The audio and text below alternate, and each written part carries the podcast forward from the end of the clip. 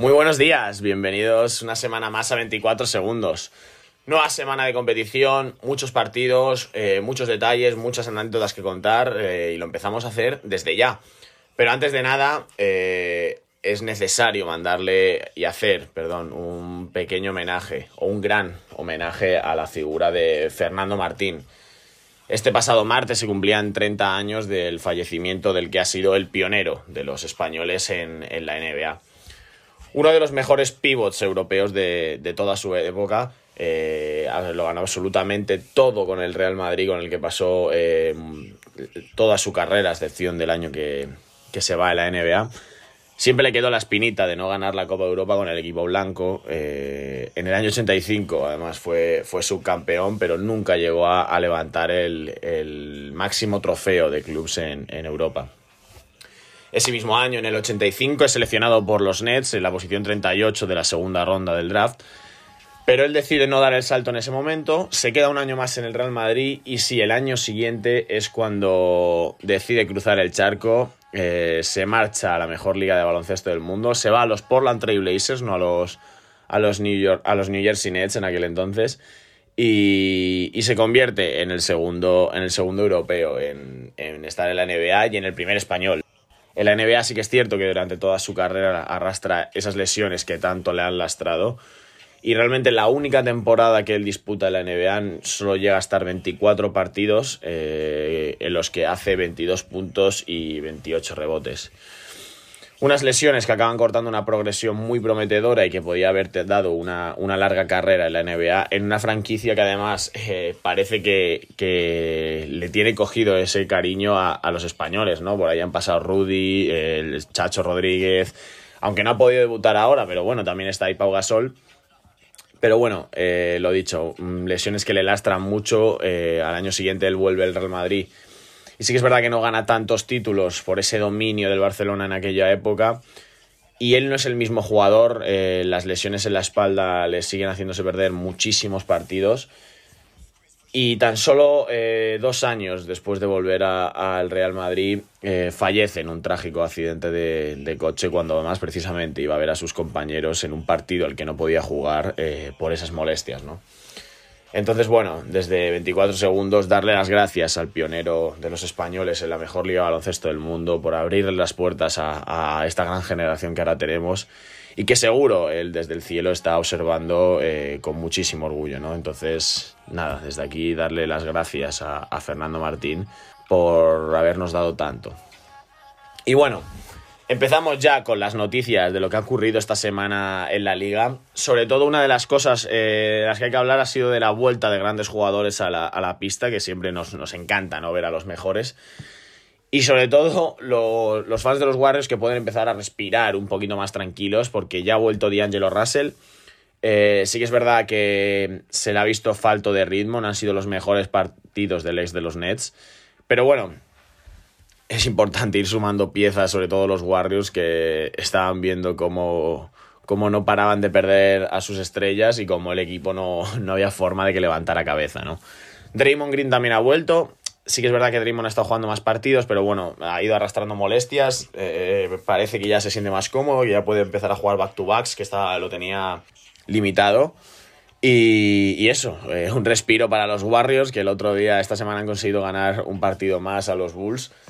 Entonces, bueno, noticias positivas para los seguidores de los Warriors que falta les hacen en estos momentos, ¿no? Otro de los que ha vuelto, Kyle Lowry. Eh, aquí sí que es verdad que los Raptors en ningún momento ha parecido que hayan echado de menos a su capitán. Eh, el récord sigue siendo muy positivo, pero sí que es verdad que, desde que ha vuelto Kyle Lowry, eh, los Raptors todavía no han ganado. vienen en racha de dos partidos perdidos. Pero bueno, por supuesto, esto no tiene nada que ver con la vuelta de Lowry. Y, seguro que no va a hacer sino eh, un bien al equipo que haya vuelto la gran estrella de, este equipo, ¿no? Y bueno, en otro orden de cosas, eh, por fin los New York Knicks, a mí, yo la verdad me sorprende que haya conseguido durar tanto, eh, por fin han despedido a David Fisdale, al entrenador jefe de, de los Knicks, que desde que es contratado el récord con la franquicia es 21 victorias, 83 derrotas, ¿no? Yo, sinceramente, no sé desde las, desde las oficinas de los Knicks en qué momento eh, ven al equipo que no, es que es imposible que gane partidos, que pierde, que pierde, que pierde, y no le ven eh, algo, a, algo malo al entrenador. O sea, eh, sí que es verdad, vamos a ver, no tienen, este año a lo mejor un poco más, pero el año pasado no tenían la mejor plantilla del mundo, pero no para hacer las temporadas que vienen haciendo los Knicks. Entonces, bueno, David Fisdale deja la, deja la franquicia. En cuanto a su sustituto, eh, el que era su asistente durante, durante esta etapa, Mike Miller, es el que se ha hecho cargo del equipo. Yo sinceramente no sé si es una decisión eh, definitiva, si va a ser realmente el que llegará hasta final de temporada o están esperando a negociar con algún candidato de más renombre, podríamos decir. Pero bueno, por el momento Mike Miller se hace cargo del equipo. Veremos si consigue hacer eh, un milagro ya en este momento, yo creo, y, levantar la cabeza a unos Knicks que cada semana están más hundidos, ahora ya sí son el peor equipo de la liga, están en 4 victorias, 19 derrotas y en racha de 9 partidos perdidos.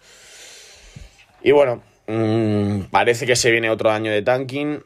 Yo mm, creo que lo dije en su día. Mm, este año el hacer tanking no es lo mismo que hacer tanking el año pasado, porque para mí la generación del draft que viene este año es bastante, bastante inferior a la pedazo de generación, aunque sí que es verdad que no lo están demostrando como yo pensaba, que era esta última.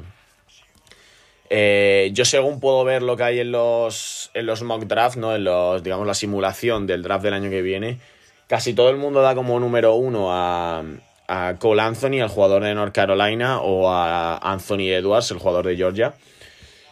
Mm, no sé si yo los consideraría eh, jugadores que pueden cambiar el rumbo de una, franquicia, ¿no?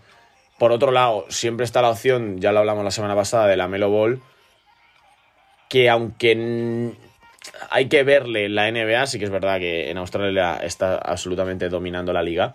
Habría que verle aquí. Lo que sí que está claro es que el mercado la Melo Ball unido al mercado de la Gran Manzana es una bomba explosiva. O sea, Mm, pegan a la perfección. Pero bueno, lo dicho, yo no sé si hacer tanking este año. A ver, siempre tienes jugadores de mucha calidad que te van a salir buenos, ¿no? Pero no, no sé yo si sería la, mejor opción para unos Knicks y para una afición de los Knicks muy, muy necesitada de victorias. Entonces, bueno, eh, veremos, lo dicho, si Mike Miller puede, puede retomar eh, el rumbo, puede cambiar la dinámica del equipo. Y nada, eso solo los partidos dirán y sobre todo, eh, si puede enchufar a, los partidos a RJ Barrett, que viene en una racha bastante, bastante negativa y del que los Knicks, en mi opinión, dependen muchísimo. Entonces, bueno, los partidos dirán, iremos viendo cómo van evolucionando los Knicks.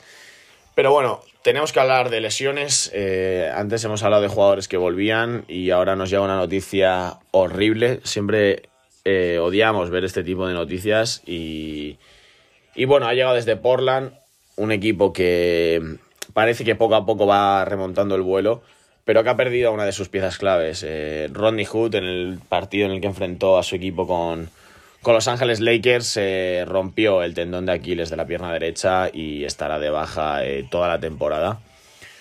Baja muy dura, muy dura para, para los Blazers. Como resultado de esto, probablemente, eh, bueno, Kent Basemore supongo que dará el salto a la titularidad.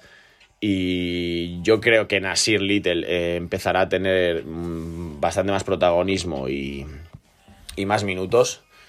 Pero bueno, eh, una lástima, la verdad. Desde aquí le mandamos todo nuestro apoyo a, Rodney Hood y la, mejor de las suertes, ¿no?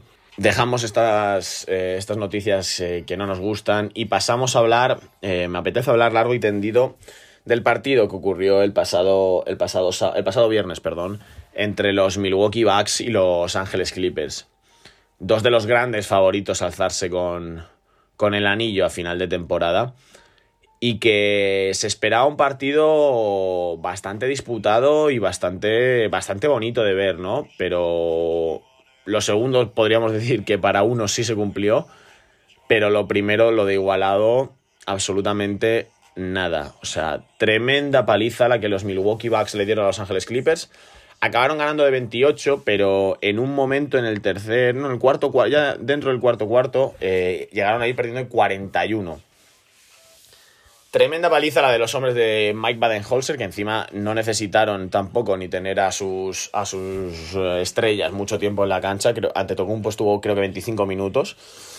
Entonces quiero hablar de los Bucks, porque siempre, se, vamos, siempre les hemos tenido como uno de los grandes candidatos al anillo y la temporada lo está demostrando. Son el mejor récord de la liga empatado con los Lakers, con 20 victorias, 3 derrotas.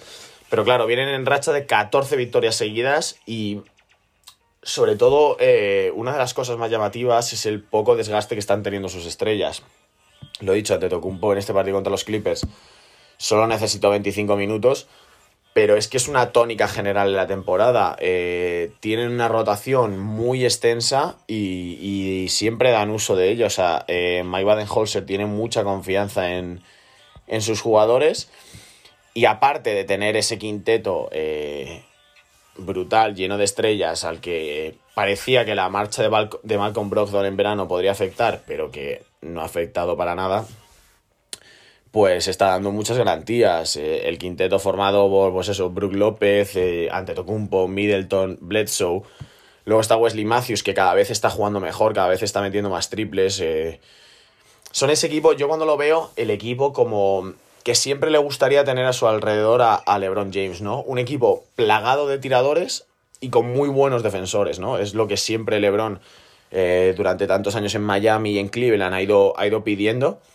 Y ahora se han formado este equipo pues al lado de, de Antetokounmpo. Para mí, eh, el factor más importante, o sea, lógicamente es Antetokounmpo, ¿no? Pero bueno, eh, creo que hay que hablar de, la buena gestión que está haciendo Baden-Holzer del equipo y sobre todo de la, de la rotación y de lo bien que lo han hecho desde la directiva de los Bucks para generar este equipo, ¿no? Porque una de las grandes, uno de los grandes problemas cuando, que tú tienes cuando te enfrentas a los Clippers, que probablemente a principio de temporada eran eh, el equipo favorito de muchos para alzarse con el título, era cómo emparejarte con Kawhi Leonard, con Paul George y sobre todo cómo hacer frente a esa segunda unidad con Lou Williams y Montreses Harrell que tanto daño hace, ¿no? Entonces, entonces bueno, eh, los Bucks no tienen absolutamente ningún problema, ningún problema en eso por lo, por lo dicho. Eh, el banquillo tienen dos jugadores que yo personalmente estoy enamorado de ellos. Eh, son probablemente esos jugadores que todo el mundo dice de yo siempre te tendría mi equipo que son Pat Conaton y Dante Di Vincenzo. Eh, jugadores que ofensivamente dan bastante al equipo, son bastante buenos los dos, son buenos tiradores, tienen ambos buenos porcentajes, son muy luchadores, eh, nunca dan un balón por perdido. Es el típico que si se tiene que lanzar a la tercera fila para intentar salvar un balón, se va a lanzar de cabeza. Pero sobre todo, donde más ganan estos jugadores es en defensa. Jugadores muy intensos, siempre pegados al rival, siempre metiendo la mano para intentar robar, para puntear el tiro. Son jugadores molestos, ¿no? Muy molestos. Y esto, claro, eh, esto hace frente pues, a lo que hemos dicho, a esa segunda unidad de, Estoy hablando de Clippers porque, bueno, justo fue este partido por analizarlo un poco. Eh, claro, Lou Williams eh, está acostumbrado a salir del banquillo y es raro que los equipos desde el banquillo lancen una segunda unidad muy defensiva. Generalmente son unidades, pues eso, para mantener los puntos, para intentar anotar. Sí que es verdad que puedes tener algún buen defensor, pero no necesariamente el quinteto, no voy a decir ultra defensivo, pero experto defensivo que tienen los Bucks, porque esa rotación formada por, lo dicho, eh, Di Vincenzo Conaton, unidos a George Hill, que es otro fantástico defensor, Robin López, que es un intimidador nato, y luego Kyle Korver, que bueno, eh, tira más de, veteranía que de galones defensivos, pero que también está ahí, ¿no? Entonces, claro, Lou Williams defendido por Conaton o por Di Vincenzo no se anula completamente porque al final Sweet Lou es demasiado bueno, pero, pero sí que le hacen pasarlo mal. Eh, Montreses Harrell se encuentra con Robin López en la pintura, también otro hueso duro. Y lo dicho, para parar a las dos estrellas de los, de los Clippers tienen jugadores de sobra. El mismo Conaton y el mismo Divincenzo. a lo mejor es un poquito más pequeño, pero Conaton, que aunque no tiene la altura, tiene mucha fuerza, también podría defender a incluso a, a Kawhi, no me sorprendería lo más mínimo.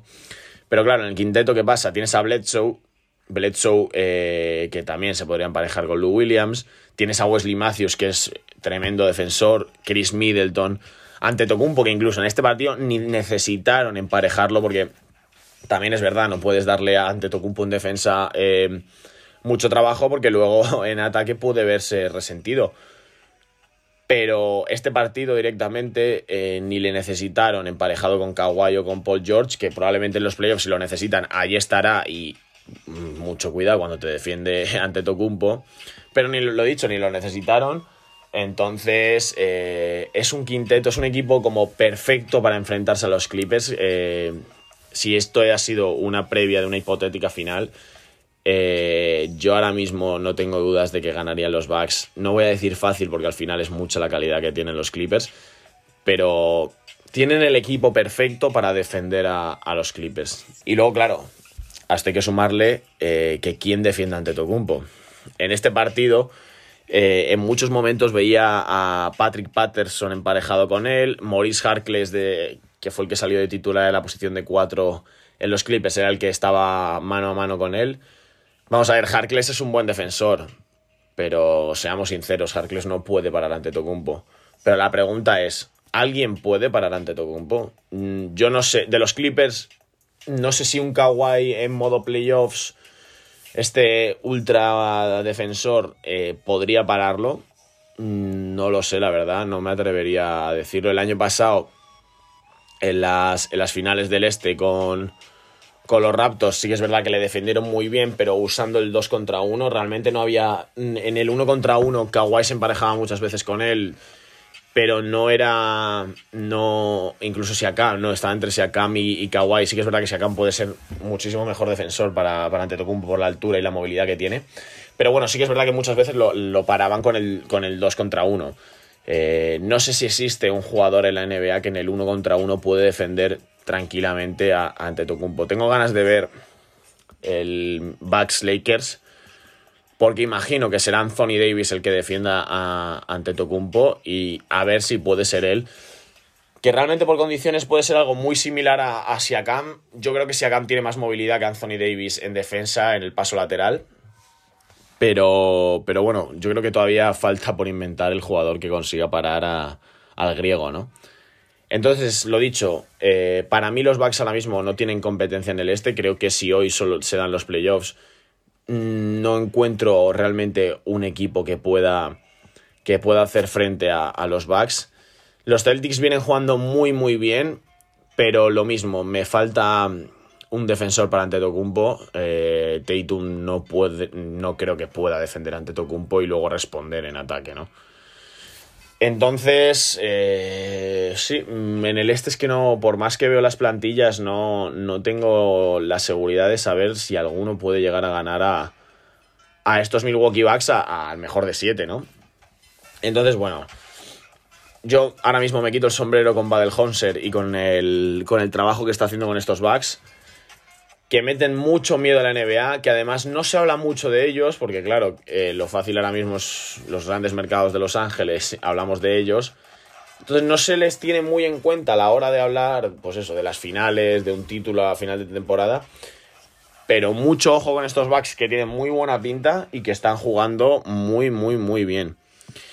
Y bueno, si hemos hablado de los, de los Bucks, tenemos que hablar de los Lakers. Mm, hace unas semanas yo decía que, que claro, eh, los Lakers venían en un récord muy positivo, pero sí que es verdad que no se habían enfrentado a, grandes equipos. O sea, vamos a ver, desde que empezó la liga, los mejores equipos a los que se han, a los que se han enfrentado han sido los, los Clippers con los, que, con los que perdieron en su día, los Raptors con los que también perdieron eh, y el resto todo han sido equipos de un nivel, salvo a, Dallas que los ganan una vez y a San Antonio creo también. El resto no han sido equipos muy buenos, entonces siempre había aparecido la duda de si realmente estos Lakers eh, tenían el récord que tenían porque eran muy buenos o porque los rivales no lo eran tanto. Entonces, semana muy complicada, muy, muy complicada la que han tenido los Lakers y que además empezó eh, con una derrota eh, tremenda ante Dallas, con esa, cortando esa racha de 10 partidos seguidos ganando que tenían los Lakers. La corta Doncic en un partido maravilloso de los Mavericks, de los que ahora hablaremos.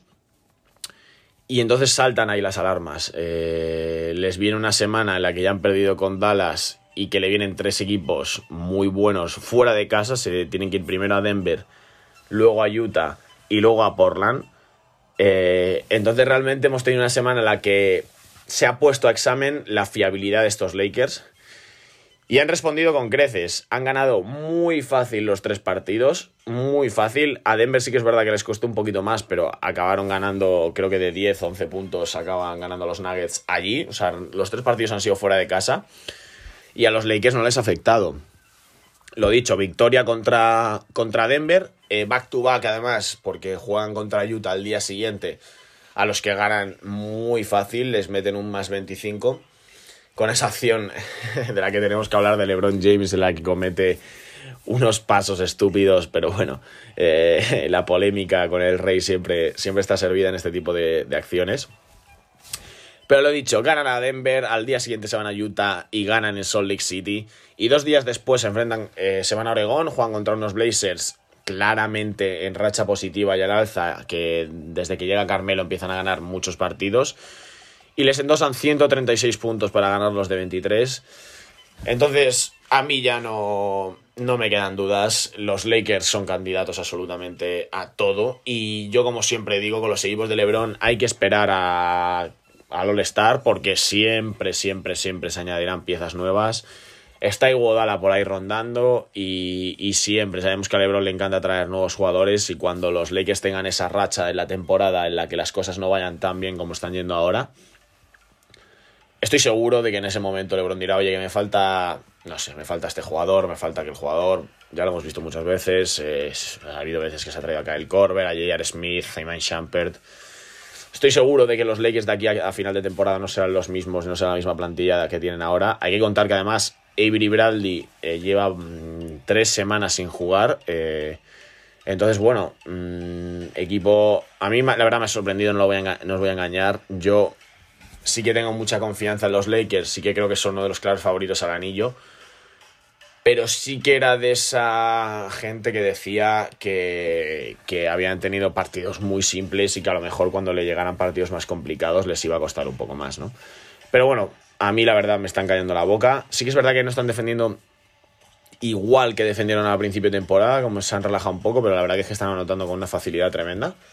Entonces, bueno, eh, les vienen ahora partidos un poquito más, más sencillos también.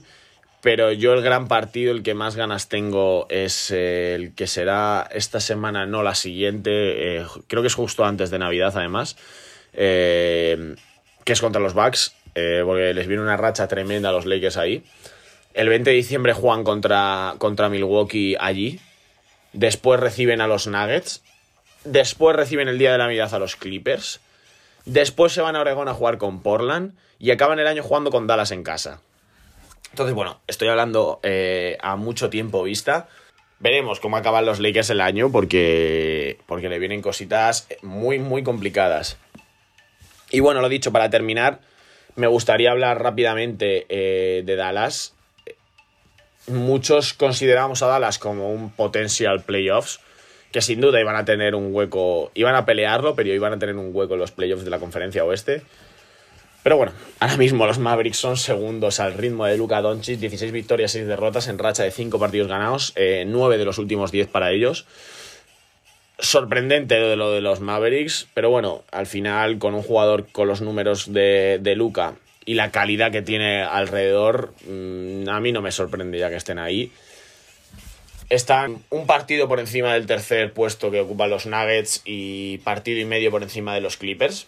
Y no parece que vayan a perder, a perder el ritmo. Sí que es verdad que, bueno, podríamos decir que Doncic lleva bastante sin hacer un partido de 40 puntos y triple doble.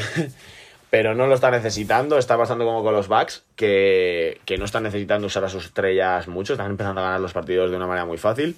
Es más, tienen la, mayor diferencia de puntos encajados y recibidos, perdón, encajados y, producidos en, en toda la conferencia oeste, con un más 10. Entonces, lo dicho, sorprendente lo de, los, lo de unos Mavericks eh, al alza, que además esta semana, lo dicho, consiguieron ganar a los Lakers muy fácil.